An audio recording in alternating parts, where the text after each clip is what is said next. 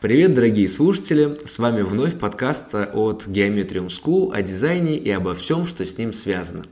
Сегодня у нас в студии классный гость, сторожил нашей школы Дмитрий Герасименок, который пришел обучаться дизайну интерьера, причем на тариф без поддержки кураторов – учиться так всегда сложнее, но наш гость не только прекрасно освоил программу, но и преуспел в профессии.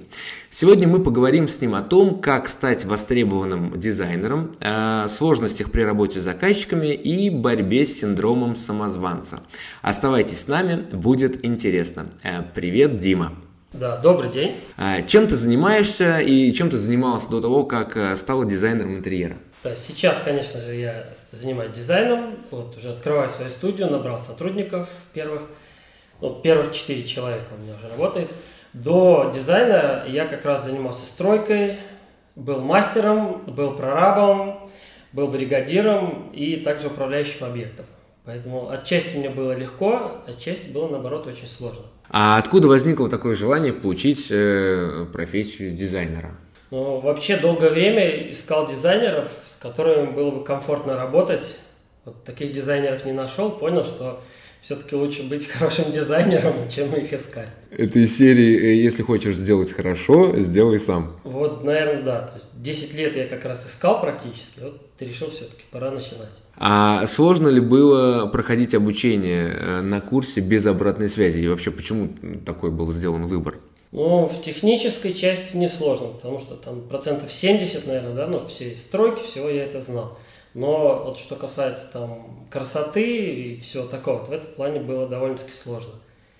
Выбор сделал, ну, даже не знаю, просто взял минимальный тариф, попробую, посмотрим, как пойдет. А что э, мотивирует, просто задаю вопрос, э, даже основываясь на своем опыте, потому что когда есть обратная связь и кто-то проверяет э, твои работы, вот э, есть какая-то мотивация. А что тебя мотивировало делать домашки и вообще не бросить это начинание? Потому что все-таки, когда есть какой-то контроль, ты как-то всегда в стимуле. Ну, я перед обучением как раз продал три или четыре проекта, то есть чтобы уже в момент обучения сразу же их делать. И назад дороги, чтобы не было. Соответственно, приходилось очень-очень быстро и изучать, смотреть видео, там ночами чертить, согласовывать с клиентами, все это дело. Дорогие слушатели, вот вам первый лайфхак. Еще не получив э, э, образование, нужно сразу брать проекты, чтобы не было пути назад. Это интересно, впервые, впервые ставка. Поддержка, как бы скажем, есть чата, да, поддержка чата, там, поддержка еще чата.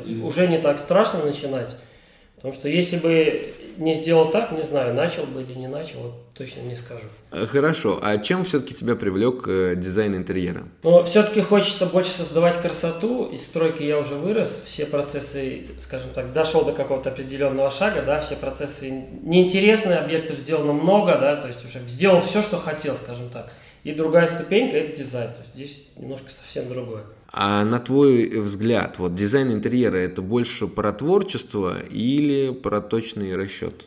Я бы сказал, что вот с моей стороны это про точный расчет. То есть для меня, ну, у меня нет такого, что там муза посетила, еще что-то посетил. Нет, я то есть сел, посчитал, сделал все. То есть, вот скажем, как-то так. И, э, видимо, накладывает э, отпечаток бэкграунд э, как-то. Да, строительный бэкграунд, потому что объект видишь как скелет, то есть и на него натягиваешь просто красоту. А что тебе больше всего нравится в создании и реализации дизайн-проекта? Общение с клиентами, то есть вот это самый-самый момент, то есть и момент того, что когда ты создаешь объект, который из картинки превращается уже вот в фактический объект. А какие э, при этом есть сложности? Вообще, какие были сложности в начале пути? Как ты их решал? Сложность, ну, первая сложность психологическая. Вот синдром самозванца, с ним самое сложное, наверное, перебороть вот этот синдром, да. С остальным уже проще. То есть, когда ты сказал, что я дизайнер, тебя услышали, приняли, все, дальше тебя слушают как дизайнер. А может быть еще какие-то были, ну, может быть, примеры непосредственно с, в работе с заказчиками какие-то, может быть, шероховатости. Вот поначалу, и ты бы себе сейчас сказал, так, я бы сделал вот так, а не как тогда. Ну, шероховатости, вот даже не помню насчет шероховатости. Потому что их не было. Не было времени на шероховатости, уже три проекта нужно было работать. Да, в темпе, то есть, и это были объекты такие, которые не, там, не вторичка, да, какой-то косметический ремонт. Это полностью голая стена, то есть это полностью демонтаж огромный. Поэтому ты окунулся с большими глазами, на все смотришь и просто делаешь, делаешь, делаешь. Технически не успевал там программы осваивать. Потому что я пришел со знанием другой программы, то есть здесь учат в Архикаде, да, я в Revit работаю приходилось делать домашку в своей программе, параллельно ее осваивать, вести объект. Есть... Так, а э, как ты считаешь, э, дизайнеру проще работать с фрилансером или на крупное агентство? Вот какой, какой формат тебе ближе? Ну, я не могу просто работать на агентство, да, я не могу, чтобы кто-то выше меня был. Ну, наверное, потому что уже много объектов сделано, уже этот уровень не тот. Новичку, конечно, было бы проще именно в агентство пойти. А помнишь ли ты своего первого клиента?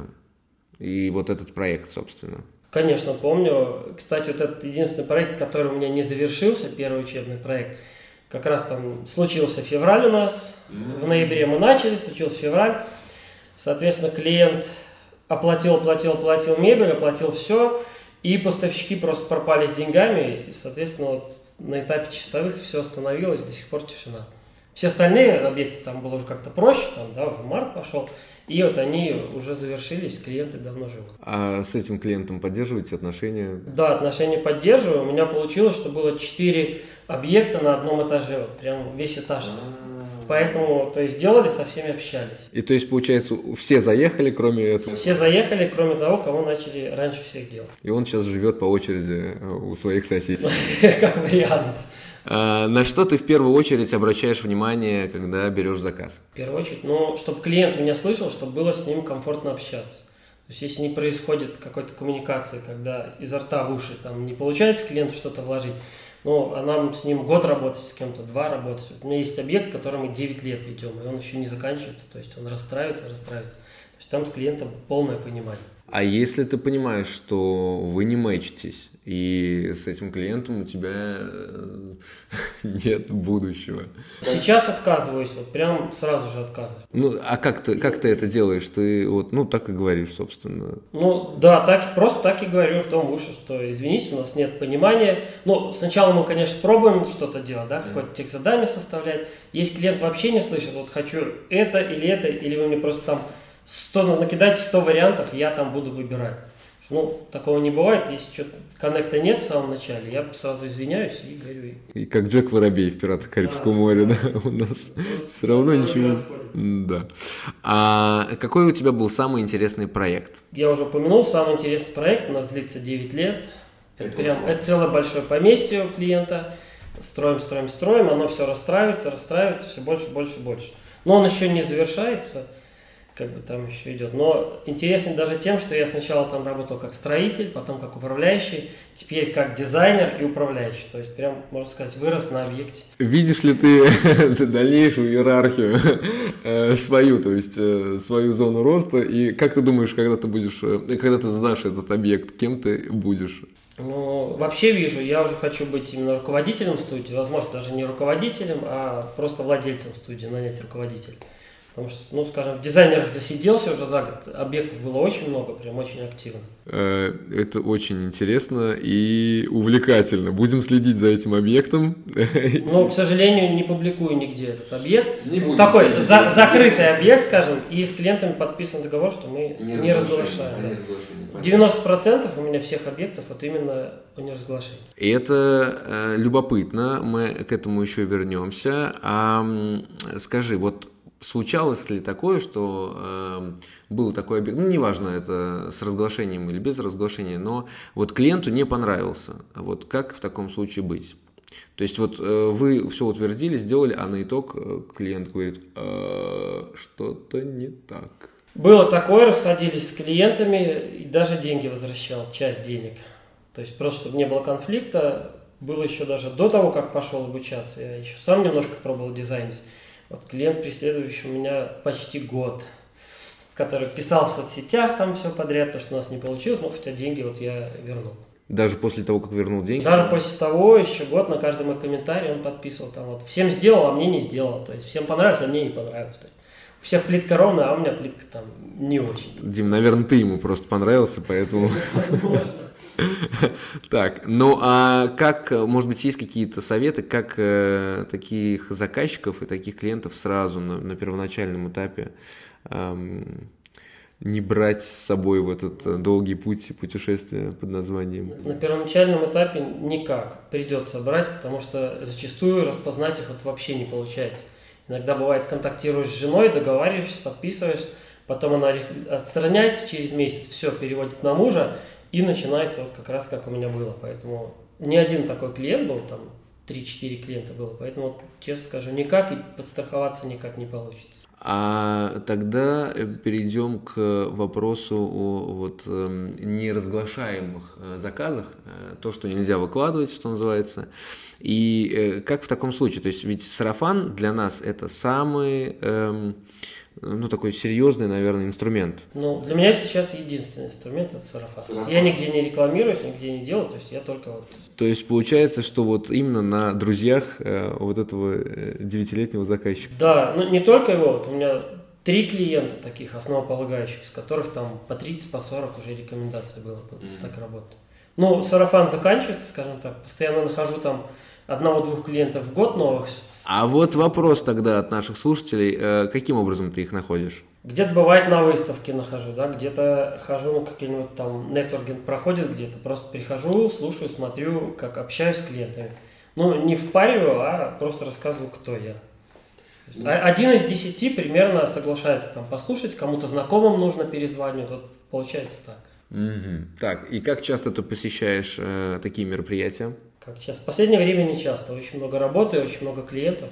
Поэтому ну, вот я на выставке Мосбил был, следующий там в конце мая, наверное, будет. Ну, сколько ты планируешь, э, со сколькими людьми ты планируешь там пообщаться? Вот за вечер со сколькими людьми ты общаешься, просто ты производишь впечатление очень коммуникабельного человека, и мне любопытно, любопытно, ты говоришь, один из десяти. Сколько таких э, десятков людей за вечер может быть?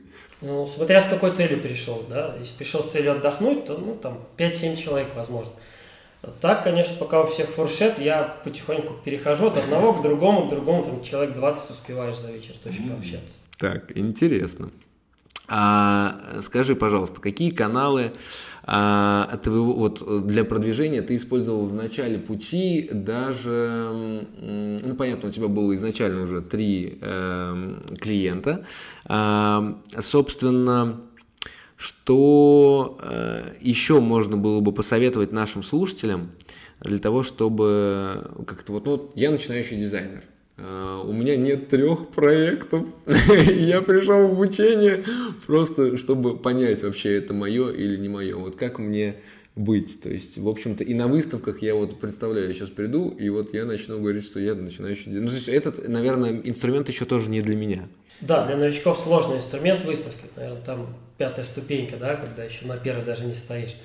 Ну, вообще, я бы начинал со знакомых. Вот именно знакомым всем сказать. Но нужно не побояться сказать, что я дизайнер. Да, где-то в каком-то в чате найти. В чате домовом можно, но только не спамить, потому что сразу блокируют. Ну, такие моменты. То есть в соцсетях, конечно, сложно, но нужно сразу сделать портфолио, с которым ты приходишь. Возможно, еще посещать какие-то мероприятия для новоселов. То есть понятно, что там другие дизайнеры да, присутствуют. Но вот нетворкинг такая тема, когда там в перерыве все общаются, приходишь, кому-то не нужен там дорогой дизайнер, да, в это время ты попал рядом, да, вот находишь первого клиента. Это, это интересно, кстати. А, собственно, переходим к следующему вопросу.